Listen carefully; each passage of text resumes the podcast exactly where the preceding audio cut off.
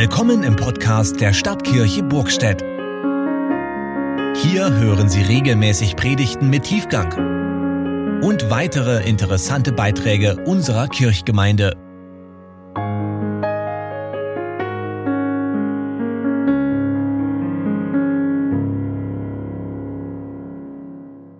Gnade sei mit euch und Friede von Gott, unserem Vater und dem Herrn Jesus Christus. Amen. Lass uns in der Stille beten, dass Gottes Wort seine Kraft entfaltet in diesem Gottesdienst und auch darüber hinaus.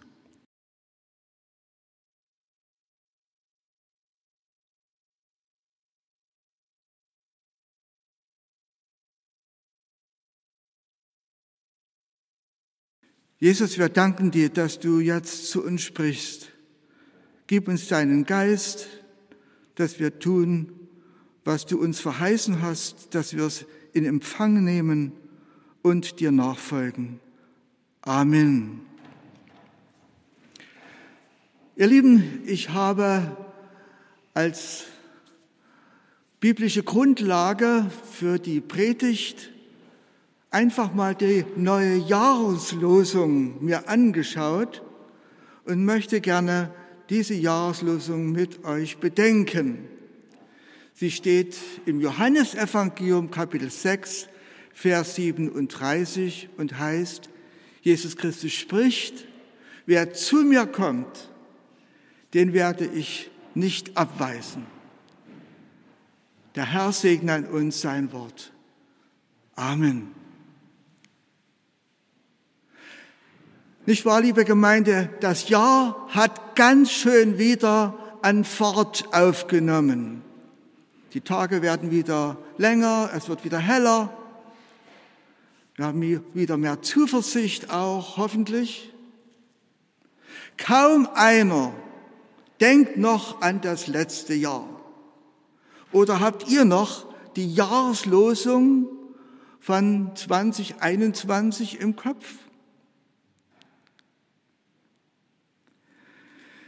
Die vorige Jahreslosung und die diesjährige, sie haben vieles gemeinsam.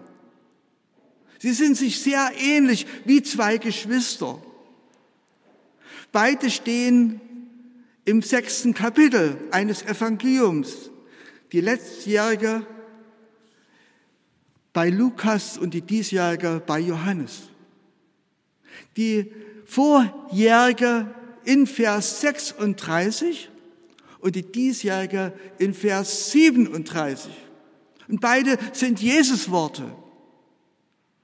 Aber nicht nur formal, ganz ähnlich, sondern auch inhaltlich. Es geht auch dieses Jahr um das Erbarmen, im letzten Jahr um das Erbarmen Gottes. Wir sollten auch uns der anderen erbarmen und in diesem Jahr geht es um das Erbarmen Jesu. Ich erinnere euch noch einmal an dieses Bibelwort zur Jahreslosung vom letzten Jahr. Jesus Christus spricht, seid barmherzig, wie auch euer Vater barmherzig ist. Und nun für dieses Jahr, Johannes 6, Vers 37, Jesus Christus spricht, wer zu mir kommt, den werde ich nicht abweisen den werde ich nicht abweisen. Beide Jahreslosungen sind Perlen, wunderbare Perlen. Und auch die neue. Meine Frau hat mir eine Perlenkette gegeben. Ich würde sie mir niemals nehmen aus ihrer Schatztruhe. Da wühle ich nicht drin rum, sondern man darf sie erbitten und sie ist wunderbar. Und so sind auch die Jahreslosungen sozusagen eine Reihe von echten Perlen. Wisst ihr, wie eine echte Perle entsteht? Das ist eigentlich bekannt. Da dringt ein Fremdkörper in die Muschel ein und die Muschel, die stößt diesen Fremdkörper nicht ab, nicht aus, sondern integriert sie. Sie wird, dieser Fremdkörper wird umgeben von einer Flüssigkeit, einer dicken Flüssigkeit und die wird dann fest mit der Zeit. Es dauert vielleicht sogar Jahre und dann ist die Perle fertig. Und jeder Perlensucher freut sich darüber, wenn er so eine Perle in einer Muschel gefunden hat. Und ich denke, ihr Lieben, das ist ein schönes Bild mit der Perle für das, was Jesus tut. Er stößt uns nicht weg, er nimmt uns an und macht uns vielleicht sogar kostbar. Ja, vielleicht ist es auch eine Motivation für uns. Darüber will ich dann auch noch sprechen. In unserer gnadenlosen Gesellschaft ist Gnade das Letzte. Wenn der Polizist auf der Straße jemand anhält und sagt, will ich mal ein Auge zudrücken oder alle beide, dann sprechen wir von Gnade. Will ich mal gnädig sein? Oder beim Kaffeetrinken die Hausfrau sagt, wer erbarmt sich noch über das letzte Stück Kuchen? Ja, das letzte. Beim Menschen ist Gnade meistens das letzte. Nicht so bei Gott. Bei Jesus. Da ist es das allererste. Ohne Gnade läuft bei Gott überhaupt nichts. Die vorauslaufende Gnade. Das ist das Wunderbare, von der auch die Jahreslosung spricht. Die Gnade Jesu ist das DNA seines Wesens, das DNA seines Wesens. Jesus Christus spricht, wer zu mir kommt, den werde ich nicht abweisen.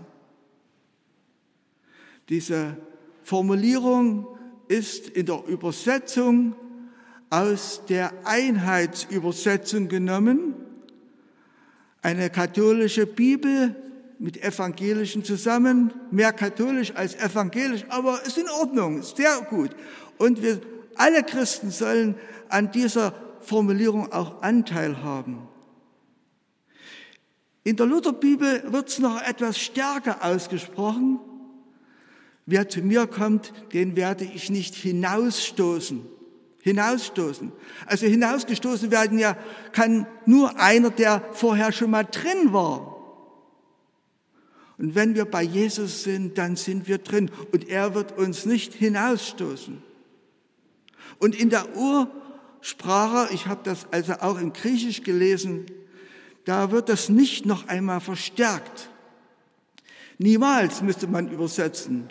Unter keinen Umständen, so heißt es wörtlich, im Griechischen, will ich dich hinausstoßen. Wer zu mir kommt, der darf bei mir bleiben. Hauptsache, wir kommen. Und wenn diese Jahreslosung auch negativ formuliert ist, sie hat etwas unheimlich Positives.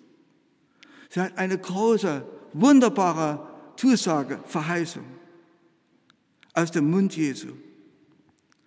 Und das, die Evangelien, die vier Evangelien, die sind voller solcher Einladungsgeschichten. Wir haben ja schon das Evangelium aus Matthäus 11 gehört. Kommt her zu mir alle, die ihr mühselig und beladen seid. Ich will euch erquicken.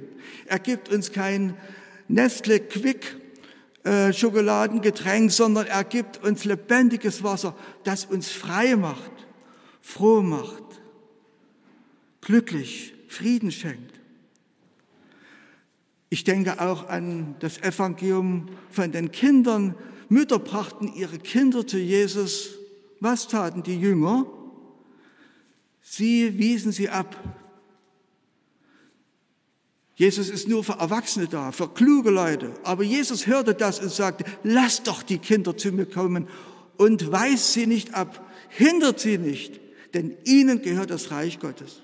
Ich denke an die Frauen, die Begegnungsgeschichte mit vielen Frauen. Die waren damals gar nichts wert. Aber Jesus sagt, Eine Frau ist genauso viel wert.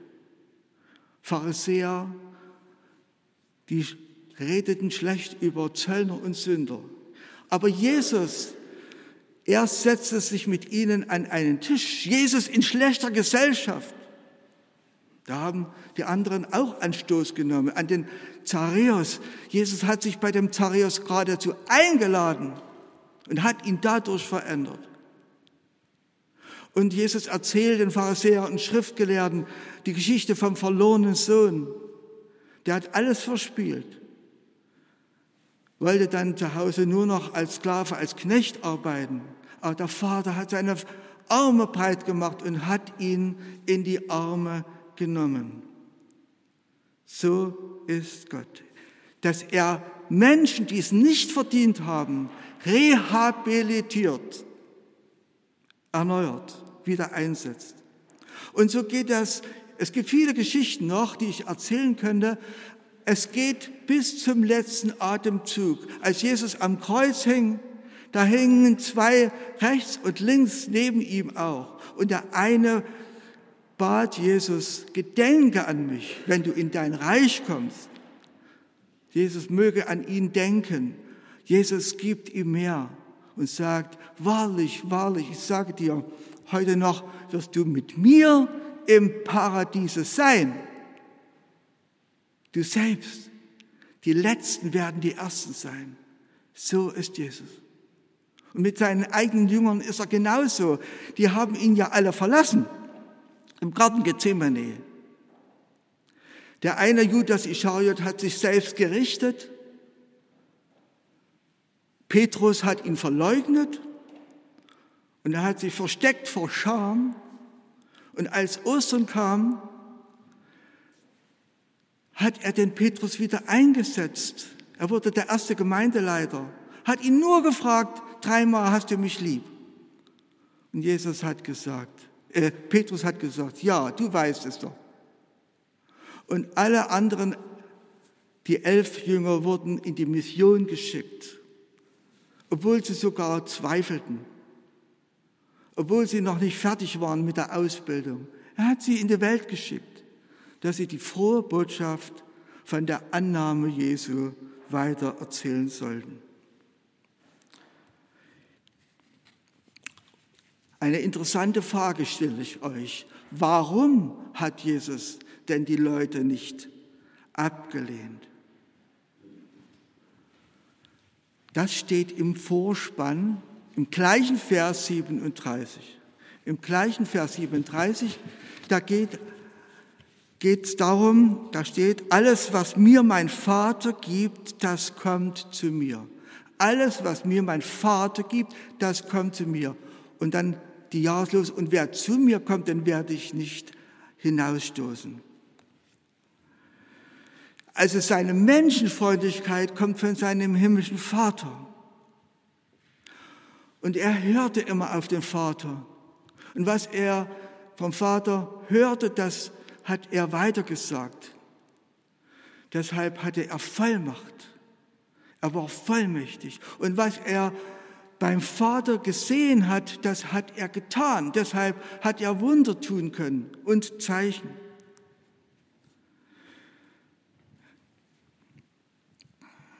Seine Hilfsbereitschaft ist kein Helfersyndrom, könnte man ja auch denken, um bei den Leuten beliebt zu werden.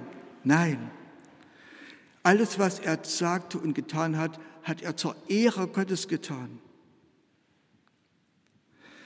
Also sein Einssein mit Gott hat ihn zu dieser Haltung geführt. Auf Schritt und Tritt. Er ist Gott nicht vorgeeilt oder nicht zu spät gekommen. Er, er war immer rechtzeitig. Bei der Geschichte der, der Auferweckung des Lazarus. Drei Tage ist er zu spät gekommen, sagten ihm Maria und Martha. Nein, das war richtig. Das war im Plan Gottes. Nie zu spät. Von Jesus können wir also viel lernen, ihr Lieben. Und so komme ich jetzt mit der Jahreslosung in die Gegenwart. 2000 Jahre später wird dieses Jesuswort für ein ganzes Jahr betrachtet, immer wieder wiederholt und verinnerlicht. Noch einmal, Jesus Christus spricht, wer zu mir kommt, den werde ich nicht abweisen. Ich darf zu Jesus kommen, auch wenn ich Fehler mache, auch wenn ich mich schwach und erblich vorkomme oder wenn andere es so sehen, über mir Böses sagen. Er hört mein Gebet. Er schenkt mir Beachtung. Er hat für mich Verständnis. Unter keinen Umständen wird er mich ablehnen. Aber eins muss ich tun, das ist mein Part. Ich muss zu ihm kommen. In diesem Zusammenhang ist ja diese Verheißung gegeben. Und jetzt fragen wir uns, auf welchen Weg gehen wir zu Jesus? Am Donnerstag haben wir einen wunderbaren Vortrag gehalten. Hier in der Kirche haben wir ihn gehört und da ging es darum, dass durch die Musik, durch die Vokalmusik vor allen Dingen, wir geheilt werden an Leib und Seele. Oder in der Stille. In diesem Jahr wird die Kirche ja oft geöffnet sein. 500 Jahre Stadtkirche Burgstedt. Und ich muss euch sagen, in der Stille dieser Kirche ich gehe auch oft abends 20 Uhr, wenn die Glocken läuten, hierher zum Gebet. Da habe ich manche Erkenntnis gewonnen. In der Stille kommt Gottes Geist und erfüllt uns. In der Stille sagt Gottes Geist, was wir tun und lassen sollen. Da geht manchmal eine, ich will mal sagen, eine ganze Kerzenfabrik auf. So hell wird es. Nicht im Lärm, sondern in der Stille. Trost und Frieden. Wir haben ja unter uns auch Trauerleute. Ein Mensch ist verstorben. Auf dieser Erde kommen wir nie wieder zusammen mit ihm. Das ist bitter. Das ist traurig. Aber hier kommt einer, der uns tröstet. Der Heilige Geist, Jesus selbst. Er stärkt uns im Gebet, wenn wir Losung lesen, wenn wir die Bibel lesen, wenn wir eine Andacht hören oder bei einer Rüstzeit. Ich weiß von einer Frauen-Fahrrad-Rüstzeit, da sind noch Plätze frei. Wer Interesse hat, mit dem Fahrrad mitzukommen im Sommer, der kann sich bei mir melden. Ich habe Einladungen mit. Es gibt viele, viele Möglichkeiten, zu Jesus zu kommen. Hauptsache, ich komme. Es gibt einen Song von Andrea Adams Frei, Komm zu Jesus. Eine Melodie, die ist ein Urwurm. Ich will das nicht singen jetzt, aber ich will euch mal zwei Strophen wenigstens vorlesen. Verwundet, schwach, ein Sünder verloren, wenn du stirbst. Oh, heb den Kopf, weil Jesus um dich wirbt. Komm zu Jesus, komm zu Jesus, komm zu Jesus und leb. Dein Weg ist manchmal einsam, gepflastert auch mit Schmerz. Dein Himmel schwarz und tränenvoll dein Herz. Dann schrei zu Jesus, schrei zu Jesus, schrei zu Jesus und leb.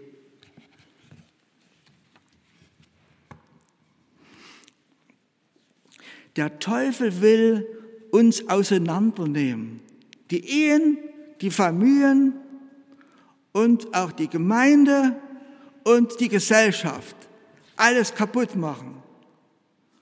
Der eine ist gegen den anderen. Das erleben wir in diesen Tagen. Ihr wisst, worauf ich hinaus will. Aber ich bitte euch, Jesus hat doch gesagt, oder Johannes hat gesagt in seinem Brief, der Teufel will alles kaputt machen, aber Jesus ist gekommen, die Werke des Teufels zu zerstören. Nicht er darf zerstören, der Feind Gottes, sondern Jesus macht alles gut. Er will aufbauen und heilen. Bei Jesus gibt es keine Einlasskontrolle, keine 3G-Regel. Wir sind bei ihm auch nie zu schlecht. Bei ihm sind wir immer recht. Das müssen wir uns sagen lassen. Und wer bei ihm Trost gefunden hat und aufgetankt hat, sein Herz ist voll, der möge bitte das auch weitergeben. Und das ist mein letzter Gedanke. Wenn das Herz voll ist, das geht der Mund über und auch die Hände und das ganze Leben, das Outfit. Die DNA Jesu will mit den Jahren auch unsere DNA verändern. Das Wesen Jesu färbt bei Christen ab, hoffentlich. Wie auch bei Ehepaaren. Je länger Ehepaare zusammenleben, desto ähnlicher werden sie. Nicht wahr, Ingrid? Wir beide sind auch ziemlich uns ähnlich geworden mit 46 Jahren kennenlernen. Ja, 47 sind es auch bald. Das ist so. Wir werden uns immer ähnlicher. Paulus sagt es im Galaterbrief, bis Christus in euch Gestalt gewinnt. Dass wir andere nicht abweisen, das haben wir von Jesus. Und Jesus hat es vom himmlischen Vater. Ich erzähle noch zwei Beispiele. Ein negatives Beispiel. Eigentlich wollte ich es gar nicht erzählen. Und aber auch noch ein positives Beispiel. In der letzten Gemeinde Auerswalde, da hatten wir mal einen Mann von der Straße, der dem Alkohol sehr zugetan war, erzählt, Herr Kaube, neulich war ich bei Ihnen, als die Glocken läuteten zum Gottesdienst mit in der Kirche. Ich setzte mich auf die letzte Bank und vor mir waren zwei Personen, die hatten sich unterhalten. Und als sie merkten, dass ich gekommen bin und hinter ihnen saß, hat die eine Frau zur anderen gesagt, was will denn dieser Zuchthäusler hier? Das habe ich gehört. Ich bin gleich wieder rausgegangen. Und ich werde nie wieder in ihre Kirche gehen. Und das waren zwei fromme Frauen. Im letzten Sommer hier in Burgstedt, da hat es abends gegen 10 Uhr, es war Sommer, es war noch etwas hell, geklingelt und da stand ein Jugendlicher da. Viele von uns kennen ihn. Und er sagte, ich will dich mal sprechen. Ich will nicht reinkommen, es ist sehr spät, aber mal kurz mit dir um was bereden. Und ich wusste, dass er aus einem Elternhaus kommt, wo er nicht angenommen wurde, wo er verachtet war. Und nach dem Gespräch als Schluss sagte er mich, äh, bat er mich, kannst du mich bitte nochmal umarmen? Das tut doch niemand mit mir. Dann habe ich ihn richtig in die Arme genommen. Wisst ihr, wie glücklich der war? Bei uns, neben uns ist die Arche, Kinder- und Jugendarche. Und wenn wir diesen Jugendlichen mal zuhören, dann erzählen sie uns meistens Gruselgeschichten von zu Hause mit der Ablehnung. Mir hat niemand zugehört. Ich habe nur Vorwürfe gekriegt. Deshalb bin ich hier. Ihr Lieben, das pflanzt sich fort von den Eltern zu den Kindern und von den Kindern wieder zu den nächsten Kindern. Ist das nicht schlimm? Es ist ganz wichtig, dass wir aus dem Flucherbe eine Segenslilie machen. Aus dem Flucherbe eine Segenslinie. Dieser Reichtum für andere, unser Auftrag als Christen, was Jesus tut, nicht abweisen, ist auch unser Mandat. Was denn sonst? Ihr Lieben, lasst uns aus der Abweishaltung eine Kultur der Annahme entgegensetzen. Ein wichtiger Satz. Lass uns der Abweishaltung, Abweishaltung eine Kultur der Annahme entgegensetzen. Jesus hat damit angefangen, ich bin berufen, das weiterzumachen, damit die Jahreslosung einen Sitz in unserem Leben bekommt in diesem Jahr 2022, habe ich wieder ein Lesezeichen kreiert. Sieht dieses Jahr mal ein bisschen anders aus. Sieht aus wie ein Schild. Ja, nicht so, sondern so. Die Lesezeichen liegen draußen an den beiden Eingängen und da steht ein Satz drauf. Ich will den jetzt nicht vorlesen, aber in diesem Satz, das ist eine Einladung, steht auch eine Anrede, eine liebenswerte Anrede. Und darin ist auch noch die Antwort enthalten. Ich möchte gerne, dass wir alle so ein Buchzeichen in unsere Losung lesen oder in die Bibel oder in den Roman, den wir gerade lesen, von mir aus auch, weil diese Jahreslosung so unendlich wichtig ist. Zum Schluss erinnere ich nochmal an diese Perlenkette oder an so eine einzelne Perle, eine Kostbarkeit, die durch Schmerzen, unter Schmerzen, mit Ablehnung nicht, sondern mit Integration entstanden ist. Eine Kostbarkeit. Wir sind in Jesu Augen eine Kostbarkeit. Sehen wir auch die Kostbarkeit in den anderen Menschen drin. Eine wunderbare, kostbare Perle aus Gottes Hand. Jesus Christus spricht, wer zu mir kommt, den werde ich nicht abweisen. Und der Friede Gottes, der höher ist als alle Vernunft, bewahre unser Herz und Sinne in Jesus Christus. Amen.